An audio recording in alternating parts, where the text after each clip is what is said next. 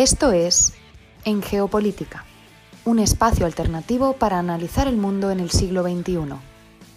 Escúchanos en iVoox, Anchor, Spotify y Google Podcast. Igualmente, síguenos en Facebook, Twitter y Telegram como en Geopolítica, en Instagram como en Geopolítica 21.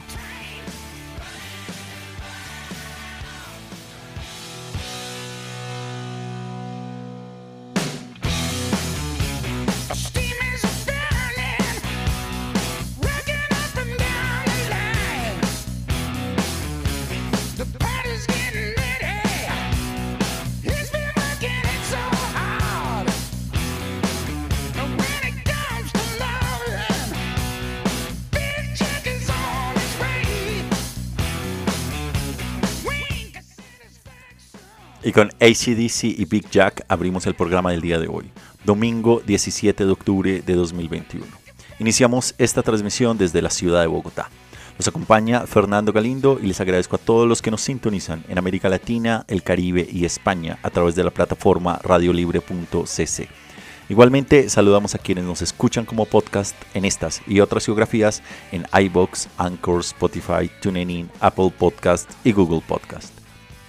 Esto es En Geopolítica, un espacio alternativo para analizar el mundo en el siglo XXI.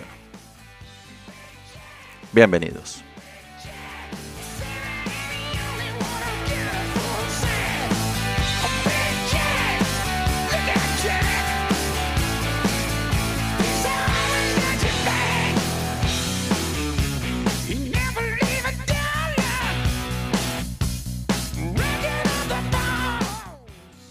Y el programa del día de hoy, que tendrá una duración de una hora, nos va a llevar por un recorrido analítico sobre las principales coyunturas de la actualidad internacional, analizando los hechos, los protagonistas y los datos duros. Nuestra sección en contexto iniciará hablando sobre la diversidad y división en las economías avanzadas, en base a la encuesta global de Pew Research Center sobre las tendencias políticas a nivel global llevado a cabo en este año 2021. Continuaremos con nuestra sección, lo que estamos viendo, bloque 1, que nos llevarán a Corea del Norte, Afganistán, Etiopía, la Unión Europea y Japón. Desde Japón nos iremos al fin del mundo, a Buenos Aires, Argentina, para escuchar la columna que nos trae Pablo el día de hoy sobre los programas de asistencia social en este país. Continuaremos con nuestra sección Números Duros, primer bloque, que nos devolverán a la Unión Europea, nos llevarán luego a China, Kenia, Estados Unidos, Rusia y Venezuela. Continuaremos entonces con nuestra sección en contexto, pero en esta ocasión nos iremos a Bruselas y estaremos hablando sobre Polonia, Hungría y el desafío a los pilares de la Unión Europea.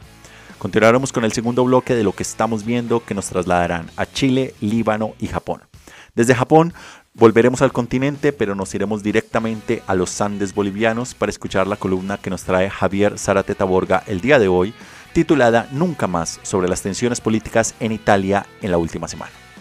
Tendremos entonces nuestra sección en contexto, tercer bloque, desde París, y estaremos hablando sobre un nuevo actor de extrema derecha en la política francesa. Finalizaremos este programa de una hora con nuestra sección Números Duros, bloque 2, que nos llevarán a los Estados Unidos, la OMS, Noruega, Kenia y de nuevo a los Estados Unidos. Como ven, un amplio e interesante recorrido alrededor del planeta.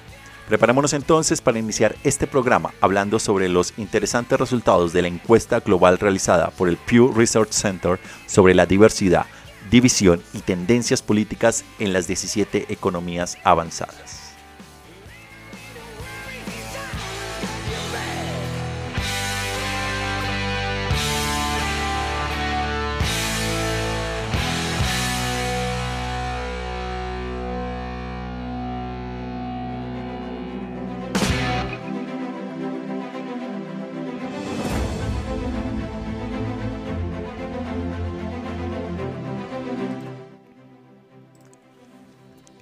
En contexto. Diversidad, división en las economías avanzadas. En la mayoría de las 17 economías avanzadas encuestadas por el Pew Research Center, una amplia mayoría afirma que el hecho de tener personas de orígenes muy diferentes mejora su sociedad.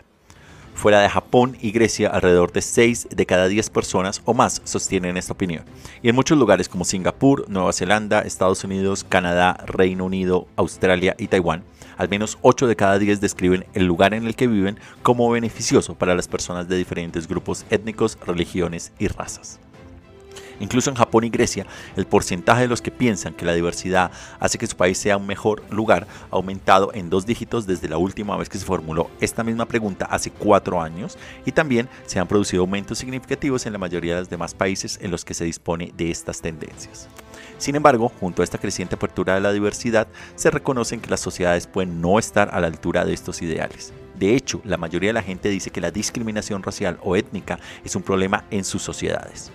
En casi todos los lugares encuestados, la mitad o más describen la discriminación como un problema al menos algo serio, incluyendo alrededor de tres cuartas partes o más que tienen esta opinión en Italia, Francia, Suecia, Estados Unidos y Alemania. Y en ocho de los públicos encuestados, al menos la mitad describe su sociedad como una sociedad con conflictos entre personas de diferentes grupos raciales o étnicos. Estados Unidos es el, país con la mayor proporción de público que dice que hay conflictos raciales y étnicos. Sin embargo, en la mayoría de las sociedades las divisiones raciales o étnicas no se consideran la división más destacada. Más bien, en la mayoría de los lugares encuestados, la gente identifica más conflictos entre personas que apoyan a diferentes partidos políticos que conflictos entre las personas con diferentes orígenes étnicos o raciales. Las divisiones políticas también se consideraban mayores que en otras dos dimensiones analizadas, entre personas con diferentes religiones y entre residentes urbanos y rurales. En los Estados Unidos y Corea del Sur, el 90% dice que hay al menos fuertes conflictos entre los que apoyan a diferentes partidos, incluyendo alrededor de la mitad o más en cada país que dice que estos conflictos son muy fuertes. En Taiwán, Francia e Italia, alrededor de dos tercios dicen que los conflictos políticos en su sociedad son muy fuertes. Sin embargo, alrededor de la mitad de los públicos encuestados, al menos del 50%, dice lo mismo. En algunos lugares esta actitud ha aumentado hasta el punto de que la gente piensa que sus conciudadanos ya no están en desacuerdo simplemente sobre las políticas, sino también sobre los hechos básicos o los hechos fundamentales en Francia, Estados Unidos, Italia, España y Bélgica, la mitad o más piensa que la mayoría de la gente de su país está más en desacuerdo que de acuerdo en los hechos básicos. En la mayoría de las sociedades encuestadas, lo que ven, los que ven conflictos entre los partidarios más propensos a decir que la gente está en desacuerdo sobre los hechos básicos que los que no ven tales conflictos. Los hechos básicos en este caso refieren a la cotidianidad de cómo está funcionando las, sus sociedades principalmente. Las opiniones sobre el tema también están estrechamente relacionadas con las opiniones sobre el partido o partidos gobernantes en casi todas las sociedades. En todos los lugares, excepto en los Estados Unidos e Italia, los que tienen una opinión desfavorable de la coalición gobernante son más propensos a decir que la mayoría de la gente no está de acuerdo con los hechos básicos que, con, que los que tienen una opinión favorable del gobierno aunque las opiniones entre grupos raciales y étnicos, así como entre partidistas, son palpables para muchos, otros tipos de conflictos se perciben con menor frecuencia. Por ejemplo, en ningún lugar encuestado la mayoría piensa que hay fuertes conflictos entre la gente que vive en las ciudades y la gente que vive en zonas rurales. Del mismo modo, solo una minoría en la mayoría de los países dice que hay divisiones entre las personas que practican diferentes religiones aunque alrededor de la mitad o más perciben tales conflictos en Corea del Sur, Francia y los Estados Unidos. Más allá de las divisiones entre grupos específicos, también existe una sensación generalizada y creciente de que las sociedades están más divididas ahora que antes de la pandemia del COVID-19. Una media del 61% en las 17 economías avanzadas encuestadas dice que ahora están más divididas que antes del brote y en todos menos uno de los 13 países también encuestados en el verano del 2020, la sensación de que las sociedades están más divididas que unidas ha aumentado significativamente desde el año pasado. Los que describen su sociedad como más dividida que antes de la emergencia sanitaria mundial, también son significativamente más propensos a ver conflictos entre los diferentes grupos de la sociedad y a decir que, que sus conciudadanos están en desacuerdo sobre los hechos básicos. En los Estados Unidos, Francia y Corea del Sur, al menos una mayoría afirma que el hecho de que hayan personas de diferentes orígenes hace que su país sea un lugar mejor para vivir. Sin embargo, estos tres países destacan por el grado en que la gente percibe diversos conflictos. En cada uno de estos lugares el público se encuentra entre los más propensos a describir su sociedad como dividida. Y esto es así en cada una de las dimensiones por las que se pregunta, lo político, lo racial y étnico, lo religioso y lo geográfico. Démosle un vistazo genérico a otros de los resultados que arrojaron esta gran encuesta del Pew Research Center realizada entre el 1 de febrero y el 26 de mayo del 2021, que contó con una muestra de 18.850 adultos de 17 economías avanzadas. Igualmente les invitamos a que si quieren profundizar puedan ir a la página del el Pew Research Center en la cual se desglosan todos los interesantes resultados de esta encuesta global. Sin embargo, démosle una mirada muy rápida a algunos de los elementos que mencionan. Las, las personas de, izquierda, de la izquierda ideológica suelen ser más propensas a decir de la a decir que la diversidad mejora sus sociedades, así como a describir la discriminación como un problema. Pero cuando se trata de identificar conflictos entre diferentes grupos raciales y étnicos, la relación varía. Los Estados Unidos y Grecia, los de izquierda son más propensos a describir estas tensiones raciales que los de derechas, mientras que en Suecia, Italia y Alemania ocurre lo contrario. Los encuestados más jóvenes tienden a decir que las personas de diferentes orígenes hacen de su sociedad un lugar mejor para vivir, pero también tienden a haber más conflictos y discriminación en su sociedad que las personas mayores. Por ejemplo, en Grecia, alrededor de 6 de cada 10 menores de 30 años afirman que el hecho de que haya personas de diferentes grupos étnicos, religiones y razas mejoran su sociedad, frente a solo 4 de cada 10 mayores de 65 años que dice lo mismo. Sin embargo, los menores de 30 años tienen el doble de probabilidades o más que los mayores de 65 de declarar conflictos entre personas que apoyan a diferentes partidos, entre diferentes grupos étnicos y entre diferentes grupos religiosos. En algunos públicos, las personas que piensan que la economía va bien tiende a haber menos conflictos entre grupos de su sociedad y ven más beneficios derivados de la diversidad de personas que viven a su alrededor. En la mayoría de las 17 economías avanzadas encuestadas, las mayorías, y en muchos casos grandes mayorías, afirman que tener personas de muchos grupos étnicos, religiones y razas hacen que su sociedad sea un lugar mejor para vivir. Esta opinión es más fuerte en Singapur, donde el 92% dice que tener personas de diferentes grupos étnicos hacen de Singapur un lugar mejor. 8 de cada 10 o más en Nueva Zelanda, Estados Unidos, Canadá, Reino Unido, Australia y Taiwán también dicen lo mismo. Pero esta opinión no es universal. Aproximadamente la mitad de los adultos griegos y japoneses dicen que tener una sociedad diversa hace que su país sea un lugar peor para vivir. Aún así, esto representa un descenso significativo desde el año 2017, cuando las mayorías en Grecia, que alcanzaron el 62%, y en Japón el 57%, dijeron que la diversidad hacía de su país un lugar peor para vivir.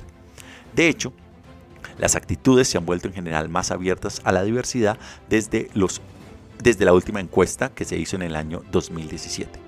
El porcentaje de quienes afirman que el hecho de que las personas de muchos orígenes hacen que su sociedad sea un lugar mejor para vivir ha aumentado significativamente en 9 de los 11 países en los que se planteó la pregunta tanto en el año 2017 como en este año 2021.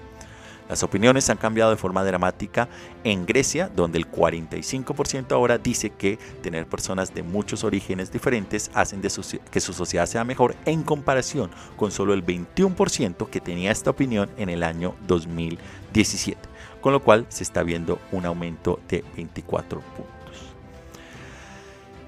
En todos los países encuestados, los que dicen que hay conflictos muy fuertes o fuertes entre las personas que apoyan a diferentes partidos políticos son más propensos a pensar que la gente está en desacuerdo sobre los hechos básicos. Esta división es mayor en Suecia, el 62% de los suecos dicen que hay conflictos políticos, piensan que la mayoría de esta gente está en desacuerdo sobre los hechos básicos comparado con solo el 37% de los suecos que dicen que no hay conflictos muy fuertes o no hay conflictos entre la gente que apoya a diferentes partidos políticos. Las opiniones sobre el tema están estrechamente relacionadas con las opiniones del partido o partidos gobernantes en cada lugar encuestado. Fuera de Estados Unidos e Italia, en todos los demás públicos, los que tienen una opinión desfavorable de la coalición gobernante son más propensos a decir que la mayoría de la gente no está de acuerdo con los hechos básicos que los que tienen una opinión favorable del gobierno. En resumen, vivimos en un mundo indudablemente complejo, diverso y también dividido, cuando menos en cuanto a las opiniones de los ciudadanos. Les invitamos igualmente a que si quieren profundizar un poco más en los resultados de esta encuesta del Pew Research Center, visiten su página web en la cual van a encontrar muchísimos más datos desglosados de estos hallazgos. Vamos con algo más de música y volvemos a conectar en unos minutos para irnos con nuestra sección Lo que estamos viendo.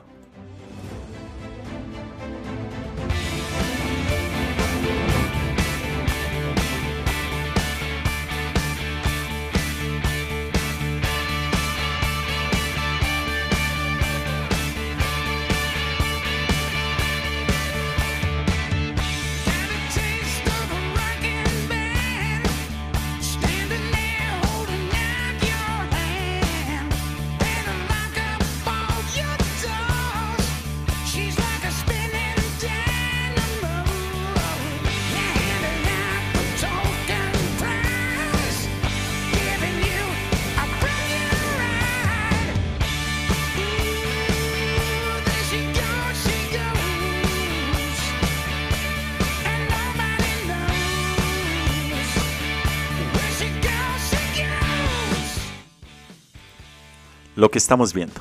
Vamos a irnos a Corea del Norte, Afganistán, Etiopía, la Unión Europea y Japón.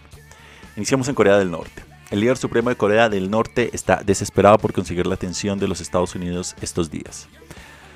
Al mismo tiempo que muestra un poco más de su amor al sur, a Corea del Sur. Kim arremete contra los Estados Unidos prometiendo ahora construir un ejército invencible para defender a su país de la hostilidad, estadounidense. El líder supremo, que hace apenas dos semanas probó su primer misil hipersónico, está redoblando su estrategia de conseguir más armas y más potentes para convencer al presidente Joe Biden de que deje de ser un fantasma y vuelva a la mesa de negociaciones. Pero hasta ahora no ha funcionado y a menos que Kim Jong-un tenga un as mayor bajo la manga, las conversaciones seguirán congeladas. Al igual que las esperanzas de Corea del Norte de conseguir que Estados Unidos levante las sanciones económicas vigentes a causa del programa nuclear de Pyongyang. Desde Corea del Norte nos vamos a Afganistán. La Unión Europea dará a Afganistán, un eh, país en crisis, 1.150 millones de dólares en ayuda humanitaria, incluidos los 300 millones de euros prometidos anteriormente para hacer frente a las necesidades humanitarias urgentes como alimentos y medicinas desde que los talibán tomaron el poder. Ursula von Leyen, la jefa de la diplomacia de la Unión Europea, dice que los fondos se destinarán a la Organización Internacional de Ayuda sobre el Terreno como la ONU y no al gobierno dirigido por los talibán de Bruselas. Se ha negado a, que hasta ahora se ha negado a reconocer. Esto significa que la ayuda al desarrollo que se destinará a reconstruir infraestructuras críticas como carreteras sigue congelada. Pero el acercamiento de la Unión Europea está motivado al menos en parte por su propio interés. El bloque de los 27 quiere evitar una nueva oleada masiva de refugiados como la que ocurrió entre los años 2015 y 2016 cuando millones de sirios desplazados solicitaron asilo político en la Unión.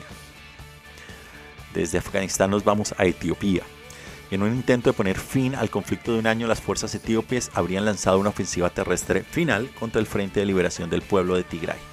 El primer ministro Abiy Ahmed que llegó en el poder en el año 2018, poniendo fin a 30 años de un gobierno de la etnia Tigray, ordenó hace casi 11 meses un ataque militar contra las fuerzas del, Frente de Liberación del Pueblo de Tigray, por lo que dijo eran ataques a las tropas gubernamentales. En junio aparecía que el alto al fuego podría mantenerse, pero podría haber sido una forma en que Abiy bajara la temperatura mientras se enfrentaba a su primera prueba electoral, en la cual salió victorioso. Compuesta por docena de grupos étnicos que hablan más de 100 lenguas, Etiopía lleva mucho tiempo sumida en luchas interétnicas. Pero desde que el gobierno comenzó la guerra contra los tigrayanos, hace un año al menos 2 millones de personas han sido desplazadas, mientras que 400.000 viven en condiciones de hambruna porque Addis Abeba ha bloqueado el acceso a las organizaciones de ayuda en los territorios de Tigray.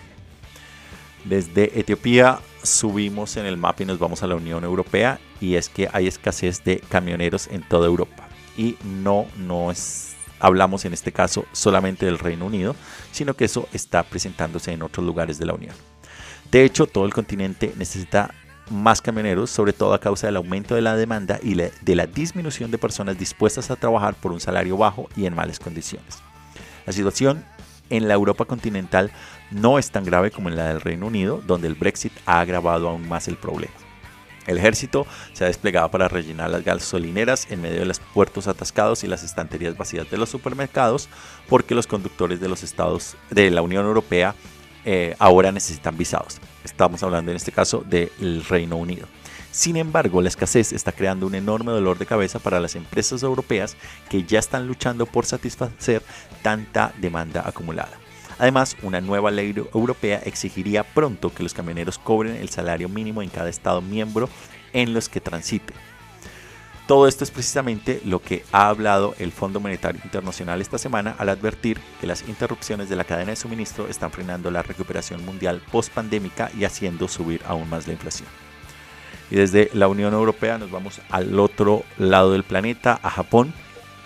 Y es que el nuevo ministro de Japón, Fumio Kishida, habla con suavidad, pero ahora su partido quiere que también actúe con contundencia. El Partido Liberal Democrático en el poder quiere que Japón gaste al menos el 2% de su Producto Interno Bruto, unos 100 mil millones de dólares en defensa. Esto duplicaría el actual presupuesto militar del país que tradicionalmente se ha fijado en el 1% para cumplir con el espíritu pacifista de la constitución del país tras la Segunda Guerra Mundial. Kishida se ha comprometido con ese objetivo, pero la propuesta del partido podría señalar un profundo cambio en la política de defensa de Japón que tiene mucho que ver, y en este caso tendría mucho que ver con las actuaciones de China. Cuando Shinzo Abe, el más beligerante, estaba al mando, el Partido Liberal Democrático no le permitió modificar la constitución para reforzar el ejército. Pero eso fue antes de que China, cuya armada a menudo ronda cerca de las fronteras con Japón, eh, fuera tan poderosa como lo es hoy. Sin embargo, los japoneses deben actuar con cautela, ya que el recuerdo de su pasado militarista permanece fresco en toda Asia y, en la medida de aumentar el gasto, podría desencadenar una carrera armamentística regional. De esta manera, entonces, nos vamos a ir ahora a la ciudad de Buenos Aires, al fin del mundo, para escuchar la columna que nos trae Pablo el día de hoy. Conectamos directamente con la Argentina.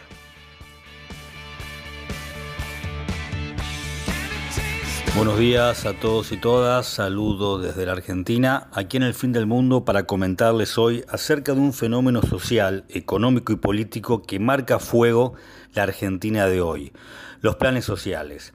Este jueves, cualquier ciudadano o ciudadana que vive en las afueras de la ciudad de Buenos Aires y trabaja en la ciudad debió quedarse en su casa, pero no por la pandemia, que durante meses bloqueó la ciudad, pero que en ese sentido ya habría terminado.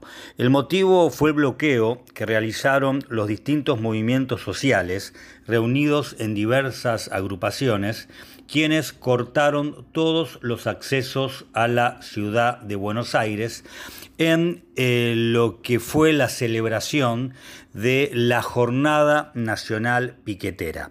Y esto sucedió en casi todas las provincias del país. El Estado argentino destina actualmente 22 millones de cheques por mes a 141 programas de asistencia social.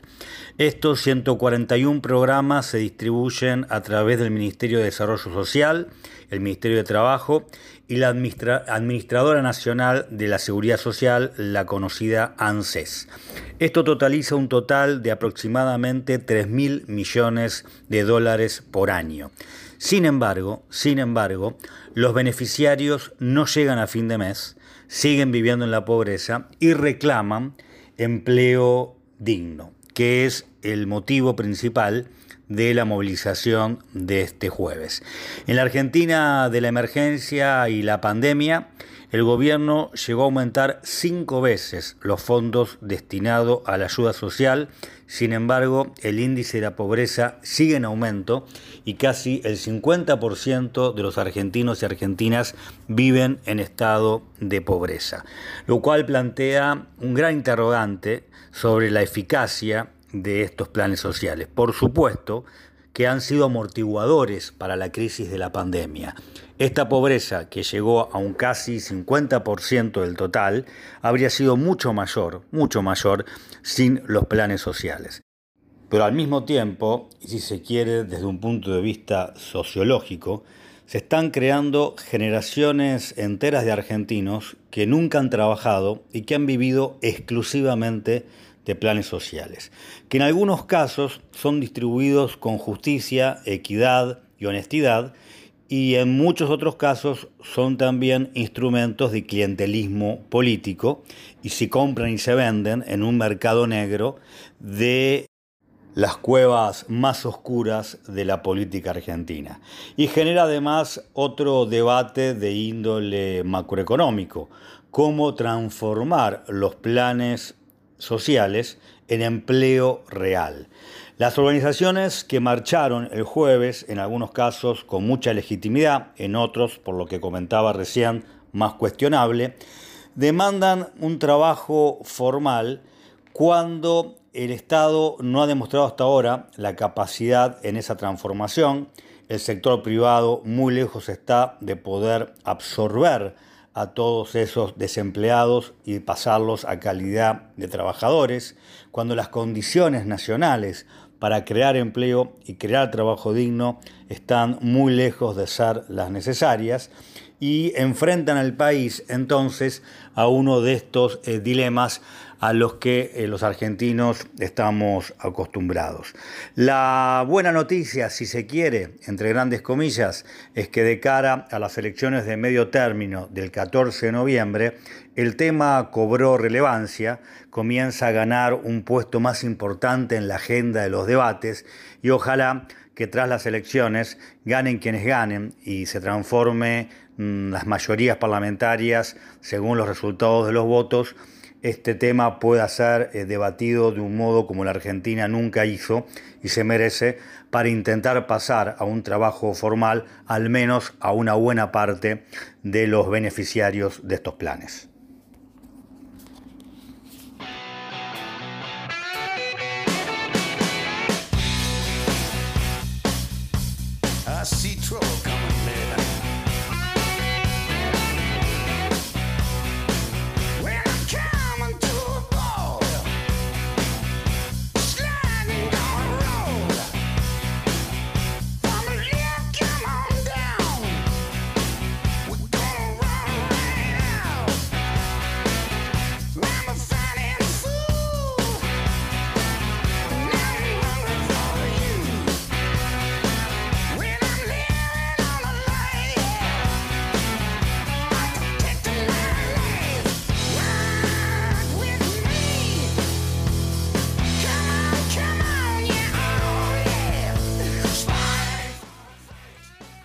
Números duros. Vamos a iniciar con un número que nos lleva a la Unión Europea y es el 10. 10 Estados miembros de la Unión Europea quieren que Bruselas clasifique la energía nuclear como fuente de energía limpia para que cuente en el objetivo del bloque para lograr cero emisiones netas de dióxido de carbono en el año 2050. Francia, que obtiene mm, la mayor parte de su electricidad de la energía nuclear, lidera el grupo, pero países como Alemania se han opuesto por el impacto medioambiental de los residuos nucleares. El siguiente número nos lleva a la China y es 3. El promotor inmobiliario chino Evergrande ha incumplido su tercera ronda de pagos de deuda en tres meses. Esto ha intensificado los temores de que la crisis de la deuda de Evergrande pueda extenderse pronto a otras empresas inmobiliarias que también están en números rojos. El siguiente número nos lleva a Kenia y es 100.000. El máximo tribunal de la ONU falló a favor eh, de, Somalia en su larga disputa fronteriza marítima con Kenia sobre un triángulo de 100.000 kilómetros cuadrados en el Océano Índico que se cree que es rico en petróleo y gas en alta mar. Los keniatas habían dicho anteriormente que no reconocerían la autoridad del tribunal y este no tiene forma de hacer cumplir legalmente su facho. El siguiente número nos lleva a los Estados Unidos y es 22. Las infecciones por COVID en los Estados Unidos han disminuido un 22% y las hospitalizaciones una quinta parte de las últimas dos semanas. Esto hace esperar que la última ola pandémica causada por la variante Delta más contagiosa podría haber tocado techo. Siguiente número nos lleva a Rusia y es 30 y es que Rusia no fue invitada a una reunión virtual de 30 países dirigida por los Estados Unidos sobre la lucha contra el ransomware.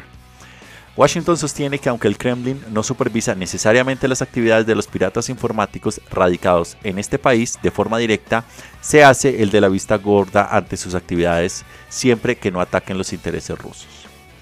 Y el siguiente número nos trae a Venezuela, y es 40 millones. El Banco Central de Venezuela está gastando alrededor de 40 millones de dólares a la semana para apuntar el nuevo Bolívar recién acuñado al que se le han quitado seis ceros de la denominación del antiguo como consecuencia de la hiperinflación. El tipo de cambio del nuevo Bolívar con el dólar estadounidense ha caído de 5,2 a 4,1 desde el lanzamiento el primero de octubre.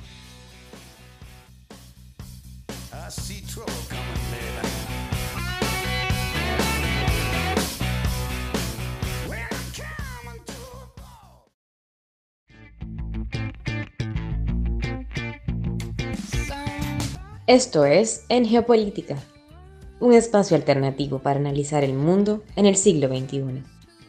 Escúchanos en iVoox, Anchor, Spotify y Google Podcast. Igualmente síguenos en Facebook, Twitter y Telegram como En Geopolítica y en Instagram como En Geopolítica 21.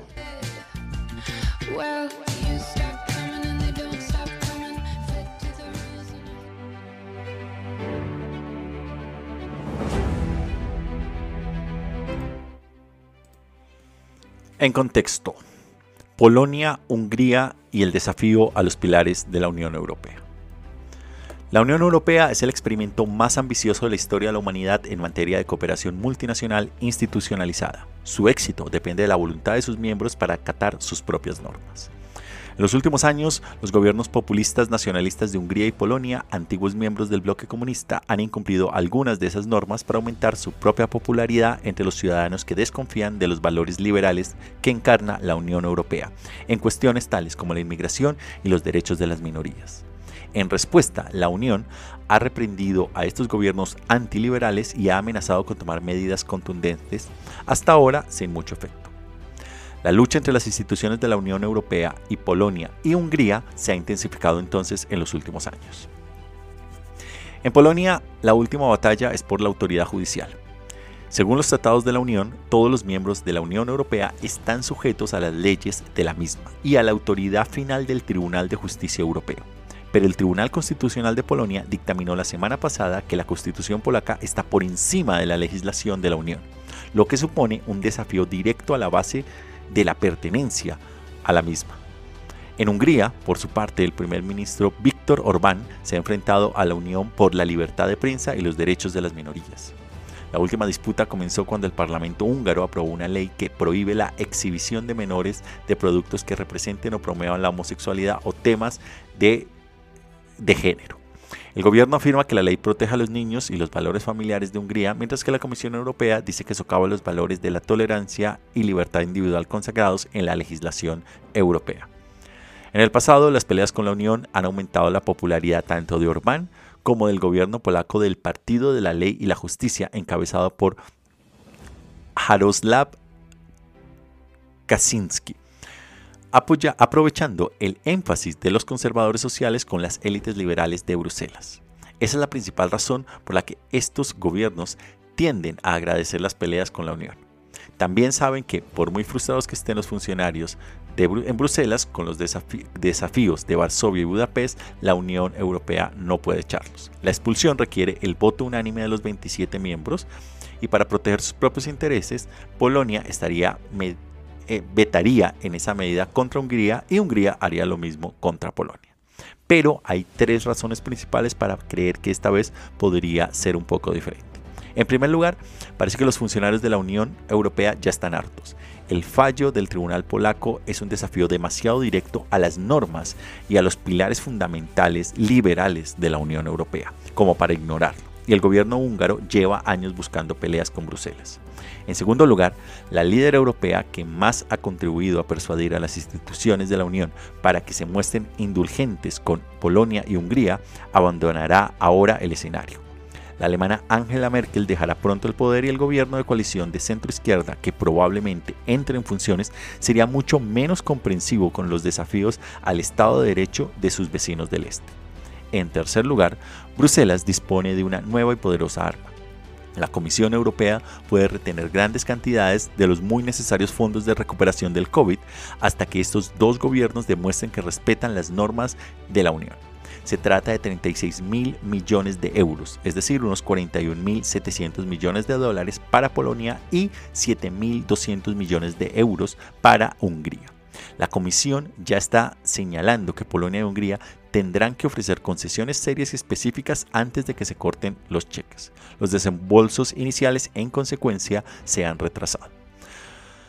Los gobiernos polaco y húngaro tienen poca influencia para defenderse. Los sondeos de opinión demuestran que una gran mayoría en ambos países están a favor de la permanencia en la Unión, y ambos gobiernos lo han reconocido. En Polonia, las sentencias judiciales hicieron que cientos de miles de polacos pro Unión salieran a las calles a protestar. De hecho, en el, húngaro Orbán se enfrenta a una dura lucha por la reelección el año que viene contra una oposición unida que le ha etiquetado en la carrera como una elección de Orbán versus Europa. En resumen, Ambos gobiernos solo tienen que mirar hacia República Checa, donde el sorprendente resultado electoral del pasado fin de semana deja al populista euroescéptico y anti-inmigración Andrei Babis a punto de perder el poder. Todo indica que las tensiones internas entre estos gobiernos antiliberales y el proyecto de integración multilateral más grande seguirán estando presentes en los próximos años. El punto es que si estas tensiones siguen atacando el corazón del proyecto de la Unión Europea, Bruselas deberá tomar medidas mucho más contundentes. ¿Cuáles? Esas son precisamente las opciones que se debaten internamente en la capital de la Unión Europea.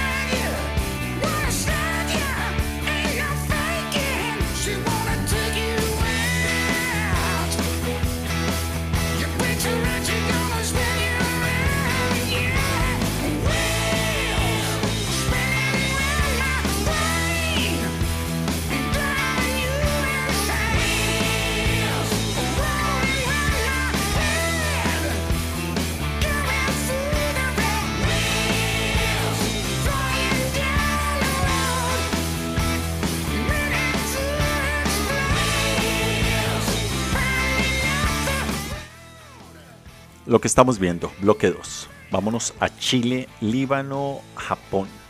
Iniciamos en Chile. El presidente de Chile ha declarado el estado de emergencia y ha enviado tropas a dos regiones al sur del país tras los enfrentamientos entre la policía y los grupos indígenas mapuches. Los mapuches llevan mucho tiempo reclamando más autonomía y la restitución de, de tierras ancestrales que ahora son propiedades de empresas madereras. Los reclamos mapuches contribuyeron a la ola de disturbios que barrió Chile en el 2019 al 2020 en el tema mucho más amplio de la creciente desigualdad y que llevó posteriormente al actual constituyente. Estas protestas indudablemente contribuyeron, como hemos comentado, a que de hecho la presidenta de la Asamblea Nacional Constituyente provenga de una población indígena. El actual estado de excepción dura dos semanas, pero podría prorrogarse. Habrá que estar atento a cómo evoluciona la violencia, ya que también en Chile la oposición justamente está intentando llevar a juicio político a Piñera por estos y otros actos de corrupción, incluyendo su participación en, los papeles de Pandora en los cuales su nombre aparece. Nos vamos ahora al Líbano. Y es que cuando los partidarios libaneses de Hezbollah y Amal, ambos partidos políticos chiitas, se dirigían a una protesta en Beirut el jueves pasado, estalló un tiroteo entre militantes de Hezbollah y los de las fuerzas libanesas cristianas y de extrema derecha. Los manifestantes se manifestaban en contra de la investigación estatal en curso sobre las devastadoras explosiones gemelas del año pasado en el puerto de Beirut y afirmaban que las autoridades estatales estaban señalando a los políticos chiíes para interrogarlos y culparlos del acto. En ese sentido, han pedido la destitución del juez Karek Vitar que dirige la investigación y que el lunes emitió una orden de detención contra un destacado parlamento, parlamentario chiita vinculado al partido Amal. Cada parte ha culpado a la otra de incitar a la violencia del jueves que mató al menos a seis personas, hirió a docenas más y sumió a toda la ciudad en el pánico. Es un sombrío presagio, los enfrentamientos que se encuentran entre los peores de los últimos años estallaron a lo largo de una de las antiguas líneas del frente que dividen a los barrios musulmanes y cristianos que tuvieron, hay que recordarle, una guerra civil sectaria de 15 años que devastó el país hasta el año de 1990. Con el país sumido en una crisis económica y política, los libaneses no parecen tener un respiro. La semana pasada el país se vio sumido en la más absoluta oscuridad cuando su red eléctrica se quedó sin combustible. Mientras tanto, Nahim Mikati, que se convirtió en el primer ministro designado en julio tras meses de bloqueo político, declaró un día de luto, pero la lucha civil parece continuar. Nos vamos de nuevo a Japón. Y es que el recién, el recién nombrado primer ministro Fumio Kishida ha disuelto el Parlamento antes de las elecciones del 31 de octubre. Eso es normal antes de que los japoneses acudan a las urnas. Y en las próximas votaciones se espera que el Partido Liberal Democrático, que ha gobernado Japón casi sin interrupción desde la Segunda Guerra Mundial, obtenga la mayoría. Lo más interesante de la disolución, de hecho, fue quizá la propia ceremonia. Después de que el portavoz confirmara la resolución de disolución, los 465 legisladores se pusieron en pie y gritaron Banzai tres veces y se marcharon. Sin embargo, aunque el Partido Liberal Democrático tiene todas las de ganar, Kishida se verá presionado para frenar la creciente desigualdad que se amplió bajo el mandato de Shinzo Abe y que se ha agravado más durante la, pandemia. El primer ministro, sin embargo, dice que no quiere subir los impuestos ni los salarios y afirma que puede reactivar la economía con su visión de un nuevo capitalismo que redistribuirá las riquezas. Y de esta manera, desde Japón nos devolvemos al continente y nos vamos directamente a los Andes bolivianos, a la ciudad de La Paz, para escuchar la columna que nos trae Javier Zárate Taborga titulada Nunca más. Vámonos a los majestuosos Andes bolivianos.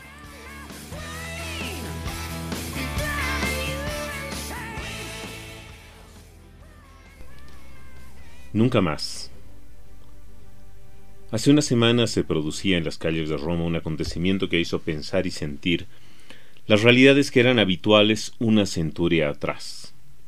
La sede de la Confederación General Italiana del Trabajo, la CGIL, el sindicato más grande y numeroso del espectro social de este país europeo, era asaltado por manifestantes partidarios de Forza Nuova, uno de los partidos de extrema derecha. El motivo del asalto, que se daba como un coletazo de violencia de una manifestación contra la exigencia de estar vacunado contra la COVID-19 para trabajar, que comenzará a regir de forma inminente, era reclamar a este sindicato el no proteger los derechos de los trabajadores contra esa exigencia coyuntural. El gobierno de Mario Draghi, que hasta ahora ha sabido contener a la crisis económica y la inestabilidad política habitual en el país del sur de Italia, se enfrenta justamente por ello a su crisis más compleja. Y lo acontecido la semana pasada no termina ni profundiza más esa crisis. Pero sí hizo pensar en los orígenes de uno de los movimientos políticos que más violencia generó cuando se convirtió en el régimen político más importante de la historia contemporánea. Justamente hace un siglo se había organizado el movimiento fascista, y estaba cerca de protagonizar la marcha sobre Roma, una gran manifestación en la que participaron miles de personas, en gran parte uniformadas con los trajes del partido, ya organizado como un movimiento paramilitar, que logró establecer el control del gobierno e iniciar más de 20 años continuos a la cabeza de Benito Mussolini, que gobernaba el país bajo la figura paulatina del Partido Único, pretendiendo establecer que el fascismo era la única solución. Esa pretensión fue la que llevó al final al país a participar en el eje, establecido con Alemania, que desató la Segunda Guerra Mundial, desastrosa experiencia por la tragedia humana que significó con más de 60 millones de muertos a nivel mundial. Pero esta tragedia, a la vez, fue esencial para que la mentalidad global cambiase y la consideración de nuevas concepciones como los derechos humanos en su más amplio espectro se impusieran como doctrina universal. La experiencia en Italia, como en Alemania y en otros países de Europa, hicieron que se denostara de forma contundente las visiones totalitaristas en la política. Y esta semana en Italia ese debate se reavivó por lo acontecido el sábado pasado, que recordaba los orígenes del fascismo, motivo por el que se ha presentado una proposición legislativa para ilegalizar a Forza Nuova y a otros partidos radicales de ultraderecha. Medidas similares se han producido ya en otros países. Tensiones similares también se han producido en los últimos años que han visto nacer corrientes y movimientos políticos que acogen las banderas de la ultraderecha, el neonazismo y otras que promueven las doctrinas del pensamiento único, del totalitarismo, y que se han alimentado en los últimos años eh, con corrientes nuevas de discriminación, eh, otras en contra de los debates sociales, del diálogo democrático, etc. Ayer sábado se celebró en Roma una masiva manifestación rechazando de plano lo sucedido la semana anterior y exigiendo que se ilegalicen esas fuerzas violentas. Y la calle se llenó con más de 100.000 manifestantes que transmitieron activamente su compromiso con la exigencia del respeto y el rechazo al odio político. Se verá en los siguientes días si el arco político parlamentario italiano asume la decisión de poner coto al inicio de movimientos que despiertan en la memoria la irracionalidad de la historia reciente. Este es un debate que se tiene que asumir no solamente en Italia, sino en otros países, muchos de ellos de nuestra América Latina.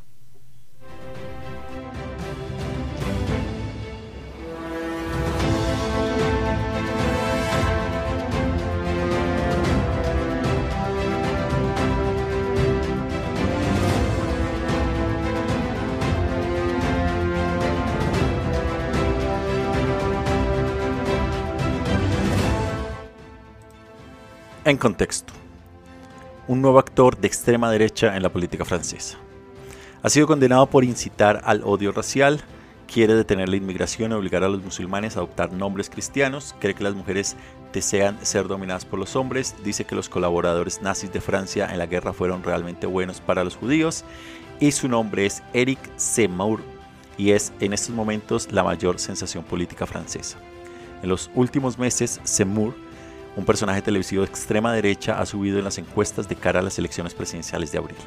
Aunque Semur se ha entrado no ha entrado formalmente en la carrera, un sondeo reciente lo sitúa de segundo lugar tras el asediado presidente Emmanuel Macron, superando incluso a otra de la extrema derecha que es Marie Le Pen, quien se considera precisamente una de estas eh, líneas duras de la derecha francesa. ¿Quién es este tipo? Semur es hijo de judíos de Argelia y se menciona, él se identifica como un no político o no como un político. Comenzó su carrera como periodista y rápidamente encontró una posición como provocador de la derecha en la televisión y la radio, lamentando lo que consideraba la decadencia, la islamización y la emasculación de Francia. Es por tanto un término de la radio estadounidense, es lo que, tomando un término de la radio estadounidense, un shock jock, es decir, un locutor de radio que ofende a su audiencia al más alto nivel. Este es, por tanto, controvertido, es una persona que viste suele vestir de traje, corbata, escribe libros que terminan siendo éxitos en ventas y se desenvuelve con un aire de intelectualidad humeante que suena bastante bien en Francia y ahora mismo está viviendo un momento importante por dos razones. Por un lado, está llenando el vacío dejado por Le Pen, que tras quedar segunda en las dos últimas elecciones presidenciales está intentando de nuevo suavizar su imagen y ampliar su atractivo. El, el ascenso de Semur, según las encuestas, se ha producido sobre todo a costa de ella. Este responde a las inquietudes raciales y culturales de una parte importante de la derecha francesa y sacía la sed más amplia de los políticos a los que les importa un bledo la politicaría prepotente del establishment. Y los medios de comunicación no pueden evitarlo. A medida que las tropelías de Seymour reciben más atención, sube más en las encuestas, lo que merece una mayor cobertura. Según un estudio publicado por Político, recibió más de 10 veces la atención televisiva en Francia que Le Pen el mes pasado. Si este peligroso bucle de retroalimentación suena familiar a los veteranos de la campaña presidencial del 2016 en Estados Unidos, Seymour agradece la comparación con el expresidente estadounidense Donald Trump, un hombre con una habilidad similar para hacer buen uso de los medios de comunicación hostiles. Con el índice de aprobación de Macron languideciendo en los 40 puntos, ¿podría este realmente, esta persona llegar realmente a la carrera presidencial? Sí, pero no porque tenga serias posibilidades de ganar. Nadie supera en este momento, en Francia tiene un sistema de votación presidencial de segunda vuelta y si nadie supera el 50% en la primera ronda, los dos primeros clasificados se enfrentarían en un segundo combate. La mayoría de los sondeos muestran que si Le Pen o Seymour llegan a la segunda vuelta, Macron sería quien ganaría y con holgura. Pero existe un peligro obviamente para el actual presidente Emmanuel Macron. En primer lugar, el ascenso de Seymour ha dejado el foco de atención en los temas en los que Macron se siente cómodo, como la gestión de la pandemia, el liderazgo europeo y la economía, y lo ha dirigido hacia temas en los que es mucho más débil, como la seguridad, la identidad francesa y las guerras culturales. En segundo lugar, y más apremiante, si Seymour y Le Pen que ya están discutiendo se dividen el voto de la derecha en la primera vuelta, se podría abrir un camino para que un candidato de centro derecha más desafíe a Macron en la segunda ronda. Eso podría ser incluso un problema para el mismo presidente Macron. Aunque la izquierda francesa se encuentra actualmente fragmentada, el partido de centro derecha Les Républicains tiene una oportunidad de presentar un candidato que pueda hacer frente a Macron el próximo año. Esto sí, si Les Républicains se pone de acuerdo en un candidato por el momento, los principales contendientes son el negociador del Brexit, Michel Barnier, a quien las élites del partido parecen favorecer, y Xavier Bertrand, el presidente de la región de norte de una de las regiones norte de Francia que destrozó las mandíbulas del partido de Le Pen en las encuestas en las recientes elecciones regionales y ya está empatado con Seymour, el de extrema derecha, en algunas encuestas. En resumen, el resultado. Independientemente de si Seymour tiene posibilidades de ganar la presidencia, su mensaje y su ascenso ya han sacudido la carrera y podrían remodelar la derecha francesa en los próximos años.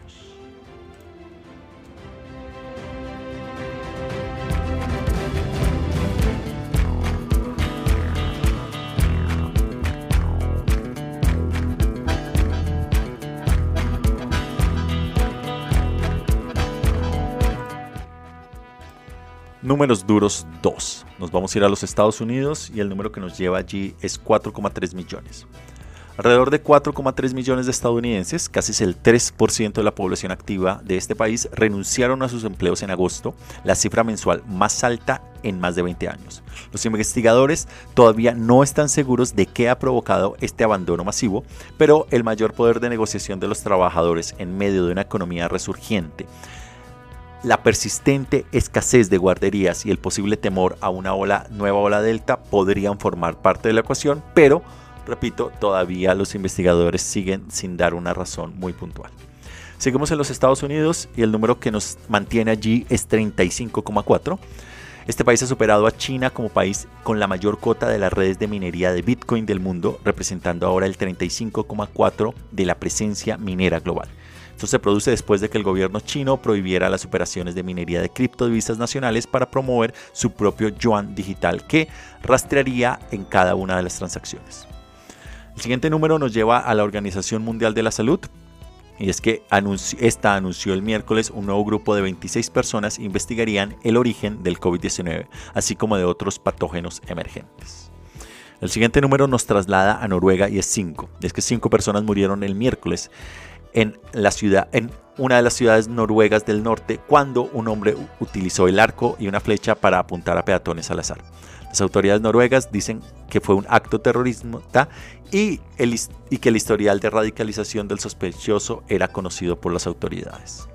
Y el siguiente número nos devuelve otra vez a los Estados Unidos y es 30 millones.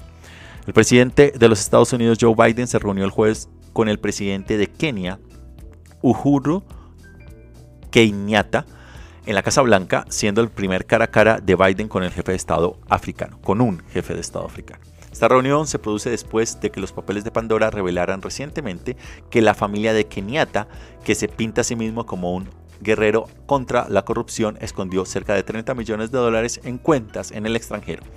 Una cuestión que el gobierno de Biden dijo que, que había planteado en esta reunión.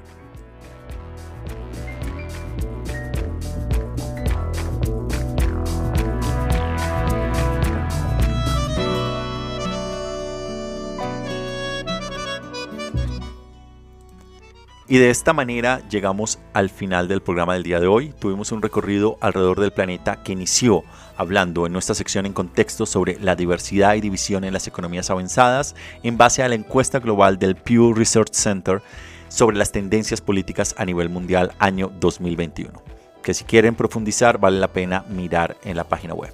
Continuamos con nuestra sección, lo que estamos viendo que nos llevaron a Corea del Norte, Afganistán, Etiopía, la Unión Europea y Japón nos devolvíamos al continente y nos íbamos al fin del mundo, a la ciudad de Buenos Aires, Argentina, para escuchar la columna que nos traje Pablo sobre los programas de asistencia social en este país. Continuamos con nuestra sección números duros que nos llevó a la Unión Europea, China, Kenia, Estados Unidos, Rusia y Venezuela. Continuamos desde Bruselas con nuestra sección en contexto, hablando sobre Polonia, Hungría y el desafío a los pilares de la Unión. Seguíamos posteriormente con lo que estamos viendo bloque 2 que nos llevaron a Chile, Líbano y Japón. Volvíamos al continente y nos íbamos a la majestuosidad de los Andes bolivianos para escuchar la columna que nos trajo Javier Zárate Taborga titulada Nunca más sobre las tensiones políticas en Italia. Seguíamos posteriormente a París para hablar de la sección en contexto, bloque 3, sobre el nuevo actor de extrema derecha en la política francesa y finalizamos este programa con nuestra sección Números Duros Bloque 2 que nos llevó a los Estados Unidos, la OMS, Noruega, Kenia y nos devolvió de nuevo a los Estados Unidos. Les agradezco a todos ustedes por su sintonía y por escucharnos a modo podcast en diferentes lugares del planeta. Les invitamos a que si no lo están, se suscriban gratis en cualquiera de las plataformas. Como saben, iBox, Anchor, Spotify, TuneIn, Apple Podcast y Google Podcast. A que nos sigan en redes sociales, Facebook, Twitter, Telegram e Instagram. Y también a que nos visiten en nuestra página web en geopolítica.com. Igualmente, a que si les gusta el programa y quieren apoyarnos, les invitamos a que dejen sus likes, comentarios y opiniones en cualquiera de las plataformas y a que lo compartan en sus redes para así seguir llegando a más personas. Yo me despido aquí, nos acompañó Fernando Galindo desde la ciudad de Bogotá, les deseo un feliz resto de semana y nos encontramos en la siguiente emisión. Hasta la próxima.